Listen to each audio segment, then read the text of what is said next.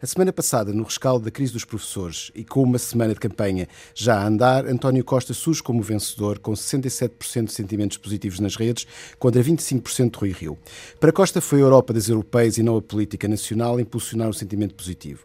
O vídeo de apoio a Macron ou a presença de Franz Timmermans em Mangual deram um impulso para a prestação positiva desta semana. Mas também houve críticas, nomeadamente um tweet do Partido Socialista que usava como argumentos a presença no terreno do Primeiro-Ministro e do candidato europeu durante os fogos há algum tempo atrás, desenterrou fantasmas antigos mais prejudiciais do que benéficos. Foi também criticado como sendo um excesso populista.